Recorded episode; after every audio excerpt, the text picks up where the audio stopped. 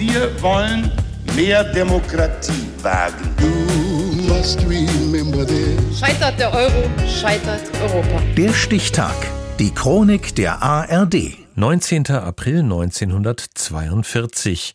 Heute vor 80 Jahren wurde in Linz Frank Elstner geboren, Showmaster, Produzent und Medienmanager.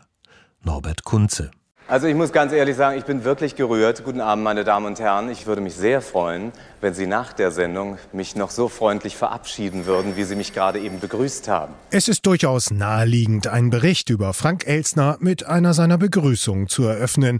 Aber dafür ist er nun mal bekannt geworden, dieser nette Herr aus Österreich. Wenn du zu deinen Mitarbeitern nett bist ja. und sie auch ernst nimmst, ja dann ist sofort die Stimmung anders. Elstners freundliche Art ist sprichwörtlich, steht sein Lob für seine Gäste und Unterstützung für den Nachwuchs.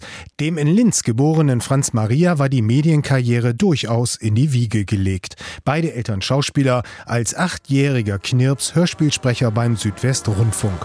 Mit Anfang 20 ging er zum Sender Radio Luxemburg. Hier ist Radio Luxemburg mit dem Programm seiner vier fröhlichen Wellen. Der Mittelwelle 208 Meter, der Kurzwelle im 49 Meter Band, UKW im Kanal 6 und UKW im Kanal 33. Sein Chef dort, Camillo Felgen. Der erkannte Elsners Talent für die Kamera und übergab ihm die Moderation der Kultshow Spiel ohne Grenzen. Ja, unser erstes Spiel steht kurz vor dem Anpfiff. Unser erstes Spiel im Finale Spiel ohne Grenzen, das den Obertitel hat Die Forscher. Frank Elsner hatte die große Bühne betreten und er blieb, zunächst mit den Montagsmalern in der ARD. Wir wollen uns jetzt montags immer treffen, nicht jeden Montag, sie sollen verschont bleiben, aber alle vier Wochen, achtmal im Jahr. Bis 1979, dann zwei Jahre Pause und im Anschluss die große Show im ZDF. Und nach dieser Pause melde ich mich heute mit meiner neuen Show Wetten das und ich hoffe natürlich, es gefällt Ihnen. Es gefiel dem Publikum so sehr, dass Wetten das sich letztlich zu einer der erfolgreichsten Shows in der Geschichte des deutschen Fernsehens entwickelte.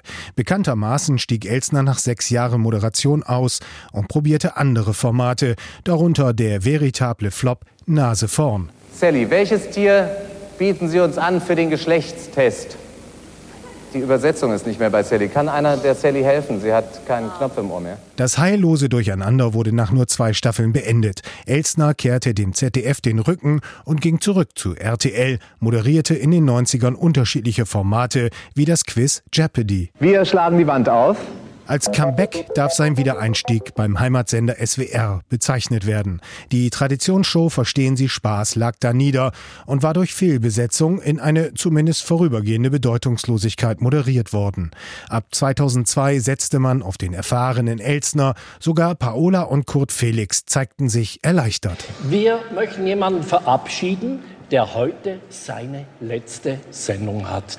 Mein lieber Frank, du bist es nicht. Danke. Nein, ja, danke. Wir, doch, noch Jahrzehnte sollst du weitermachen. Frank Elsner arbeitete stets vor und hinter der Kamera. Er gründete eine Produktionsfirma, entwarf Konzepte, schrieb Bücher, drehte Reisereportagen und rief 2019 eine Parkinson-Stiftung ins Leben, auch weil er selbst betroffen ist. Wenn ich auch ein klein bisschen zittere, Sie haben ja in der Zwischenzeit gehört, dass ich da so eine kleine Krankheit bekommen habe, äh, solange die mich auf eine Bühne führt, wo ich Bambis kriege, ist sie mir schnurzegal.